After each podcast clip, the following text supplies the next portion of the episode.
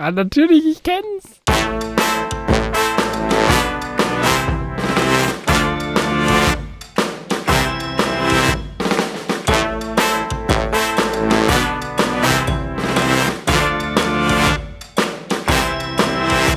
Hallo Simon. Hallo Lutz. Und hallo und herzlich willkommen auch da draußen zur vierten Folge von Liedzeit. Weihnachten steht vor der Haustür. Bist du in Weihnachtsstimmung? Jein? Ah, Ich bin auch nur so, also ich freue mich jetzt drauf, trotz Corona meine Familie mal wiedersehen zu können. Und ich freue mich einfach auf viel lecker, gutes Essen und einfach dieses so ein bisschen zwischenmenschlichen Kontakt mal wieder. Freue ich mich richtig drauf. Also ich freue mich vor allem auf die Dose Plätzchen, die draußen steht. Auf die freue ich mich auch. Ich durfte schon probieren. ja, und ich würde sagen, wir steigen ein in deine Folge. Ja, hört sich gut an. Also, weißt du noch letzte Woche, was ich so angeteasert habe für diese Episode? Ich weiß noch, dass es um Chocolate Cookies ging. Zumindest war das meine, Verm Zumindest war das meine Vermutung. Also ich glaube, es ging um irgendeine Nationalhymne und Korea und Japan und Niederlande. Ja, äh, genau, aber es geht nicht um Chocolate Cookies. Ach nö. Ja, also wir steigen mal ein. Das Jahr ist ja was passiert. Nicht, nicht nur was, sondern es ist viel passiert. Unter anderem am 31.10.2020 ist Sean Connery gestorben, und zwar in Nassau auf den Bahamas. Ja, er ist eigentlich nicht bekannt für Musik, sondern vor allem dafür, dass er James Bond ist. Zeit seines Lebens hat er immer versucht, für andere Schauspielrollen bekannt zu werden und nicht unbedingt nur als James Bond bekannt zu sein. Entschuldigung, dass ich dir ins Wort falle. Es ist ja ganz oft tatsächlich so, dass viele Leute, wenn sie eine berühmte Rolle haben, dann nicht mehr rauskommen. Das ist ja genauso wie Harry Potter und Daniel Radcliffe oder sowas. Die, das Ja. ist so ein Stigma, das ist so festgefahren. Er hat es schon geschafft. Also er hat 1981 einen Oscar bekommen und viel Anerkennung für andere Rollen. Unter anderem Der Name der Rose. Kennst du vielleicht? Vielleicht. Ähm, wenn nicht, ist ein Filmtipp. Lassen wir es bei vielleicht. Okay. Er ist auf jeden Fall bekannt geworden. Das ist aber gar nicht das Thema, um das es geht, sondern er ist noch für eine andere Sache sehr bekannt. Und das ist so mein Einstieg in die heutige Folge. Weißt du zufällig, für was er über alle Maßen bekannt ist? Mm, Ich weiß, dass er immer Schottland zurück in die Unabhängigkeit bringen wollte. Bingo, richtig. Wow! Sean Connery ist Schotte und zwar sehr stolzer Schotte. Er wurde am 25. August 1930 in Edinburgh geboren. Und ja, in Schottland beginnt unsere Geschichte heute. Es geht nämlich, wie letzte Folge auch schon, es geht um den Dichter, um Robert Burns, um einen Nationaldichter. Und der hat viele Texte und Lieder verfasst. Das Lied selbst ist in Scots verfasst, in der schottischen Sprache. Und ich habe es ja schon angeteasert, dieses Lied, um das es geht, war bis 1948 die Nationalhymne Koreas, ist ein japanisches Lied über Glühwürmchen. Ja, ist ein Lied, das zur Europameisterschaft 1988 von den Niederlanden besungen wurde und die Niederlande haben da sogar die Europameisterschaft gewonnen. Ja, das Lied wurde auch von Ludwig van Beethoven in seiner Sammlung der zwölf schottischen Lieder aufgenommen. Und es gibt noch zwei weitere Punkte, warum es wirklich bekannt ist. Das eine ist, für Pfadfinder weltweit wird es genutzt, um sich zu verabschieden. Das heißt, da singt man das zum Abschied, dieses Lied. Es gibt noch einen Punkt, wofür es sehr bekannt ist. Es wird traditionell an Neujahr gesungen. Weißt du schon, welches Lied wir meinen? Ah, ich weiß es nicht. Ich habe, aber das ist, glaube ich, nicht aus Schottland, aber so, als du gesagt hast, so Pfadfinder und Verabschiedungen, mir kam so dieser irische Reisesegen in den Kopf. Mm, Nee, ich glaube, du meinst was anderes. Ich würde sagen, an der Stelle hören wir jetzt einfach mal rein.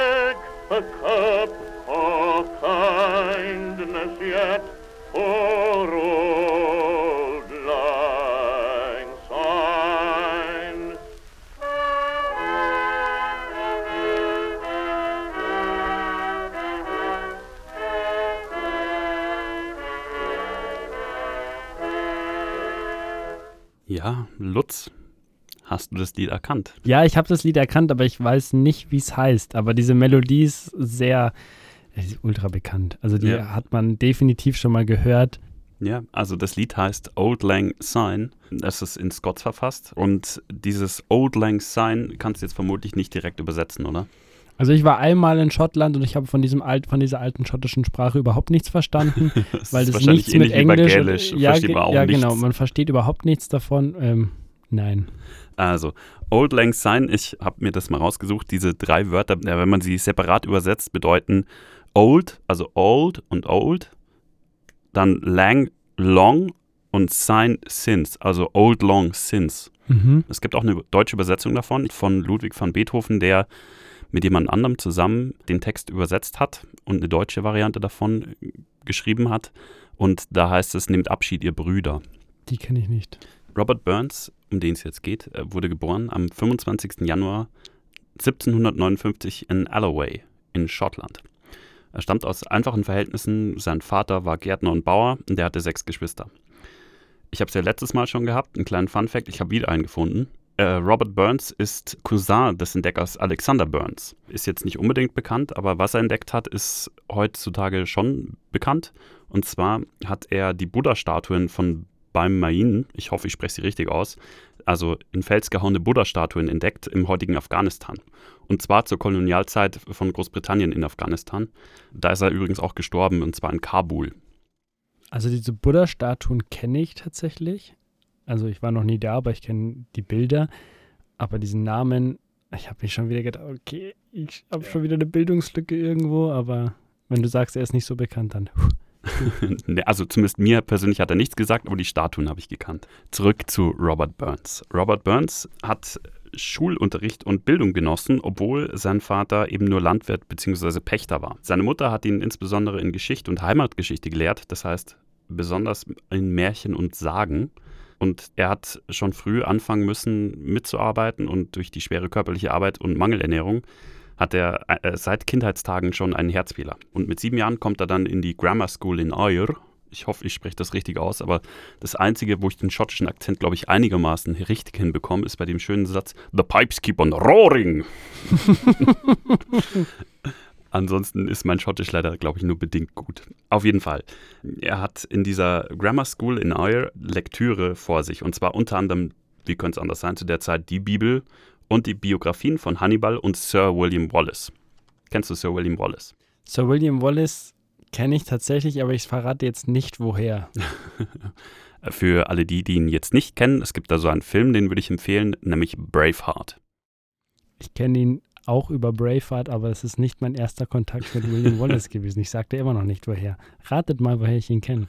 Ja, für alle, die jetzt glauben, eine Antwort zu haben, die können uns ja ein paar Nachrichten schicken. Im Jahr 1765, im selben Jahr, in der er auf die Grammar School kommt, pachtet sein Vater aber ein neues Grundstück und in der Nähe gibt es keine Schulen. Das heißt, er wird von der Schule genommen und der Vater unterrichtet die Kinder dann selbst. Und wie könnte es anders sein? Der Vater legt großen Wert auf Naturwissenschaften und auf die Grundzüge des Calvinismus. Weißt du, was der Calvinismus ist? Ich habe es schon mal gehört. Der Calvinismus basiert auf den Reformator Johannes Calvin. Der hat gelebt in der Republik von Genf 1509 bis 1564 und ist mm, ja eine theologische Bewegung. Und zwar ist der Inhalt die Reformierung der Kirche. Es gibt ja auch diese Calvinisten, vielleicht schon mal im Geschichtsunterricht gehört. Ja, Ja. das tatsächlich schon. Genau. Ja, auf jeden Fall ähm, hat der Vater ihn darin auch gelehrt. Und später wurde ihm dann der Besuch auf der Parish School of Paralimple ermöglicht. Er kommt dann mit 14 auf die Lateinschule in Ayr wieder mit seinem Bruder Gilbert und lehrt dort Französisch, Latein und Mathematik. Und lernt dort auch spätere Werke von Alexander Pope und William Shakespeare kennen. Und zu dem Zeitpunkt, mit 14 Jahren, ist deshalb interessant, äh, weil er da schon Versuche startet, erste Gedichte selbst zu schreiben. Genau, mit 19 wechselt er dann nochmal die Schule und arbeitet neben der Schule auf dem elterlichen Anwesen und schafft Auftragsgedichte für Geburtstage und Hochzeiten. Er verliebt sich da in die junge Peggy Thompson und dadurch wird sie auch Thema in seinen Gedichten. Dadurch wird er bekannter und vernachlässigt zusätzlich die Arbeiten am Hof. Am 11. November 1780 gründet er dann mit Freunden den Tableton Bachelors Club in einem Wirtshaus. Und die Themen da sind unter anderem die Bibel, politische Themen, zum Beispiel Adam Smith oder literarische Neuerscheinungen. Ja, ich habe es äh, gerade schon angeteasert. Ähm, er vernachlässigt die Arbeiten am Hof. Äh, und es kommt, was kommen muss. Er hat Streit mit seinem Vater und 1781 verlässt er den Betrieb.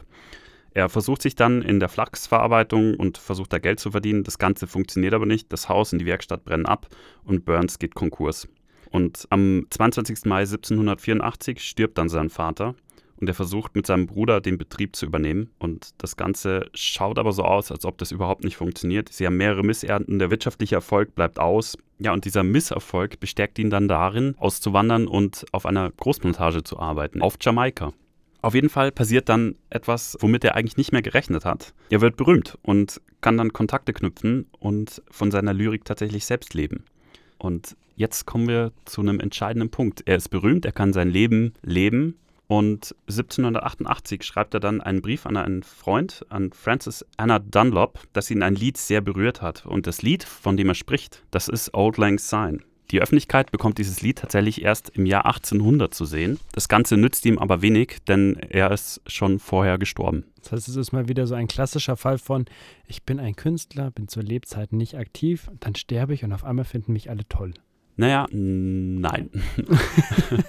er ist eigentlich einer der zwei berühmtesten Dichter in ganz Schottland und er wird über die Maßen verehrt. Und es gibt einen Grund, warum er so verehrt wird, dafür, dass er Dichter war in Schottland. Und der Grund ist folgender. Er hat eine Sammlung schottischer Lieder veröffentlicht, und zwar Playfords Original Scotch Tunes. Ja, das Lied, um das es heute geht, das ist eigentlich gar nicht von Burns geschrieben, sondern das Lied, diese Ballade Old Lang Syne, wurde vermeintlich 1711 von James Watson geschrieben. Dieses Lied hat eine hohe Ähnlichkeit der Strophen zu den Stücken von Robert Burns. Allerdings ist es so, dass das Lied sich nur bedingt gleicht mit der Ballade. Es ist nicht eins zu eins das gleiche.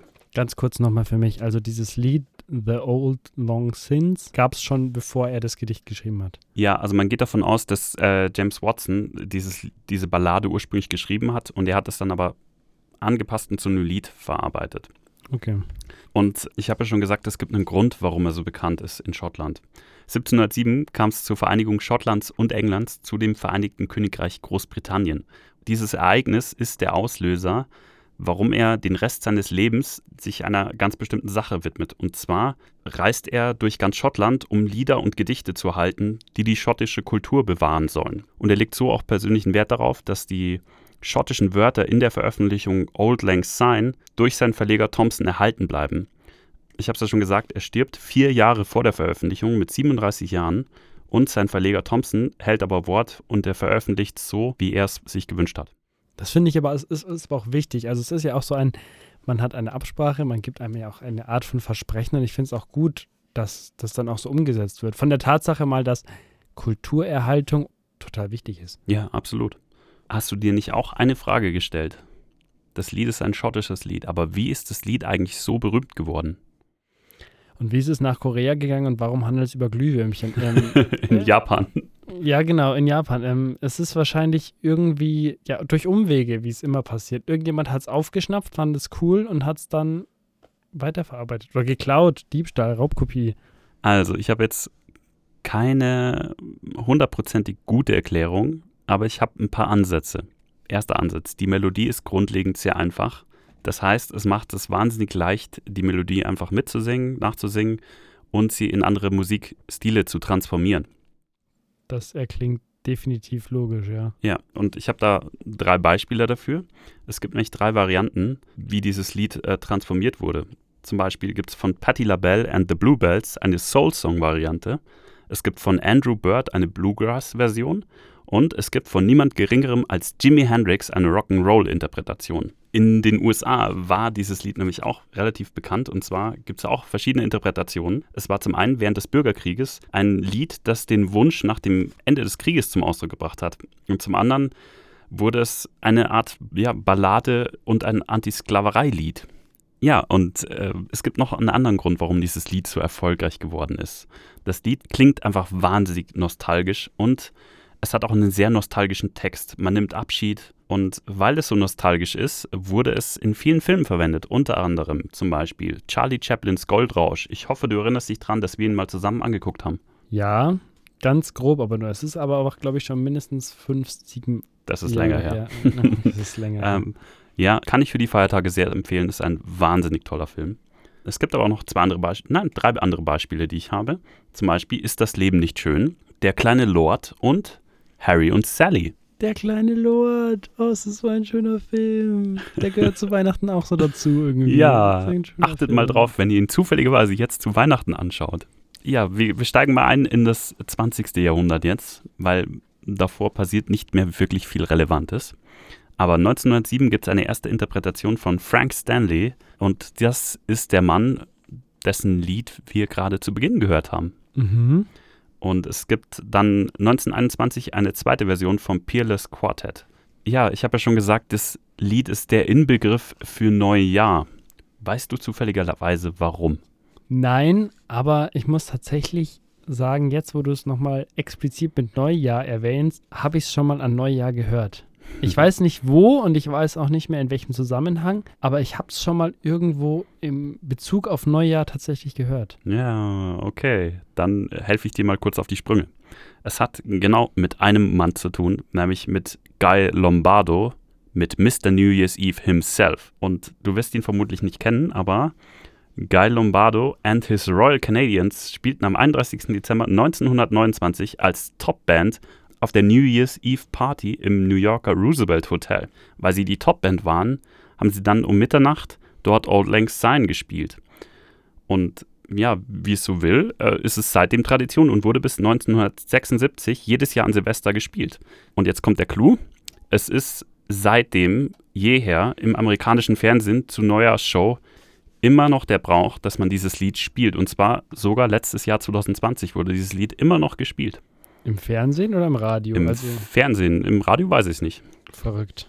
Es gibt noch einen anderen sehr aktuellen Aspekt. Ich habe es ja in der letzten Folge schon probiert, einen Transfer hinzubekommen zu einem aktuellen Thema. Und bei diesem Lied gibt es ein brandaktuelles Thema. Dazu habe ich ein kleines Interview geführt. Und ich würde sagen, da schalten wir jetzt mal rein.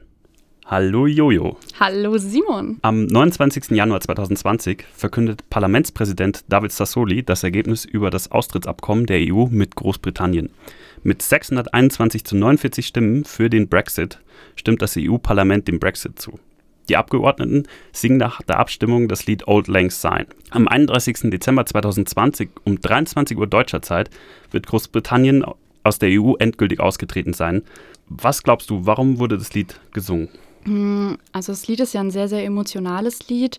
Ich kenne es als Abschiedslied, deswegen finde ich es eigentlich ganz passend, dass man halt ein britisches Lied singt. Wenn man die Bilder kennt, es haben ja auch ein paar MEPs, also Abgeordnete, haben auch Ja. geweint. Und es ist ein Lied, das viele kennen, das heißt, man muss vorher nichts einstudieren. Ich glaube, es ist einfach irgendwie ein schöner Impuls gewesen, um zu zeigen, dass man irgendwie schon noch eine Partnerschaft behält, eine caring Beziehung zueinander hat und traurig ist, dass Großbritannien jetzt die EU verlässt. Welche Bedeutung hat denn der Brexit für die EU und vor allem für Großbritannien auch?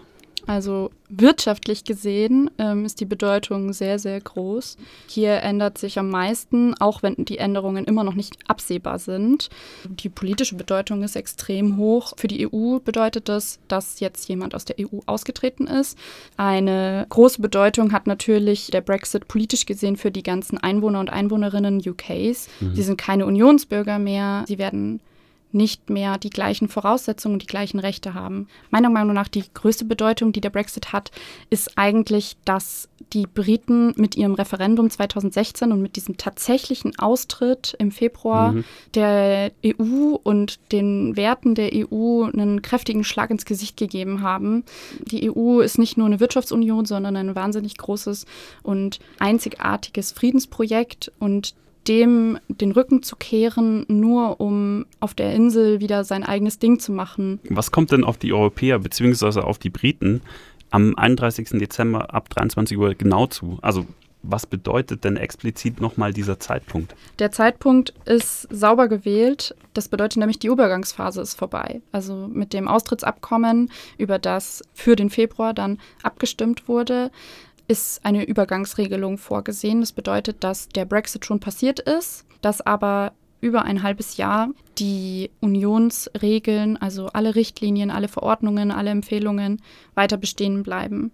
Angenommen, dieses, dieses Abkommen läuft jetzt durch. Siehst du die mhm. Möglichkeit, dass die EU Großbritannien irgendwann mal wieder aufnimmt? Ja, rechtlich gesehen auf jeden Fall. Also laut Artikel 50 ist es möglich, aus der EU auszutreten und laut Artikel 49 der europäischen Verträge ist es möglich, in die EU einzutreten. Das bedeutet, dass jeder europäische Staat kann sich um die Mitgliedschaft bei der EU bewerben. Das okay. wäre möglich. Das bedeutet aber auch, dass sie einfach die Kriterien, die gestellt werden, also sowohl monetäre als auch wirtschaftliche Kriterien, müssen halt erfüllt werden. Wir machen ja einen Lied-Podcast. Was bedeutet das denn vor allem auch kulturell, diese Trennung? Ich glaube, dass kulturell gesehen, also was jetzt zum Beispiel Musik oder Film oder so angeht, sich gar nicht so viel ändern wird. Allerdings werden ja EU-Fördergelder für Kunst und Kultur nicht mehr an Großbritannien gehen. Das ist, glaube ich, schon einschneidend, vor allem für Newcomer, die eben an Gelder gebunden sind, die normalerweise von der EU kommen würden. Da ist die Frage natürlich, wie viel und wie sehr UK da einspringen wird. Mhm.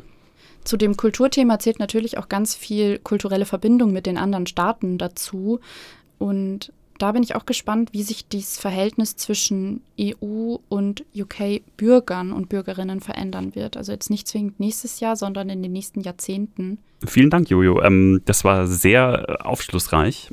Gerne. Es hat auch richtig Spaß gemacht. Danke das für die mich. Einladung. Ja, ähm, ich glaube, du hast die Person erkannt, die wir da gehört haben. Das war unsere gemeinsame Bekannte und Freundin, die Johanna. Ja, ich habe sie erkannt. ich habe mich total gefreut. Ich habe sie nicht erwartet, muss ich sagen, aber ich habe mich sehr gefreut, sie zu hören. Ein kleiner Hinweis an der Stelle. Wir haben dieses Interview aus Zeitgründen schon Anfang Dezember aufgenommen. Das heißt, es kann sein, dass sich jetzt in der Zwischenzeit schon einiges getan hat an den Verhandlungen. Das Interview in voller Länge könnt ihr ebenfalls bei uns hören. Und zwar haben wir euch das als Special veröffentlicht. Ja, und das war mein Thema heute. Ich fand es total spannend, aber eine Frage hat sich mir noch nicht erübrigt. Wo kommen die Glühwürmchen vor? In einer japanischen äh, Variante von dem Lied. Das kann ich dir gerne zeigen. Ich kann euch das auch gerne online stellen. Ja, also ich finde es ein sehr cooles Thema und ich werde dieses Jahr an Neujahr definitiv darauf achten, ob ich dieses Lied irgendwo hören werde. Und ich weiß jetzt, von wo und von wem es kommt. Vielen Dank, Simon, für diese Folge. Gerne. Und danke, dass ihr unseren Liedzeit Advents Podcast gehört habt. Wir beide hoffen natürlich, euch hat dieser Podcast gefallen. Uns beiden hat er wahnsinnig viel Spaß gemacht. Auf jeden Fall. Und ich weiß nicht, ob man das so sagen darf, aber ich glaube, man munkelt, man hört es ein Rauschen im Wind, dass es Mitte Januar vielleicht weitergeht. Das habe ich auch gehört. Aber ich habe gehört, dann in einem anderen Rhythmus. Ich habe gehört, ähm, es geht dann in einem Zwei-Wochen-Rhythmus weiter. Und tragt euch mal den 17. Januar 2021 in den Kalender ein. Das ist wieder ein Sonntag. Und wir würden uns total freuen, wenn ihr dann wieder einschaltet zu ja. die Zeit. An der Stelle bleibt uns nur eins zu sagen. Vielen Dank fürs Zuhören. Und frohe Weihnachten.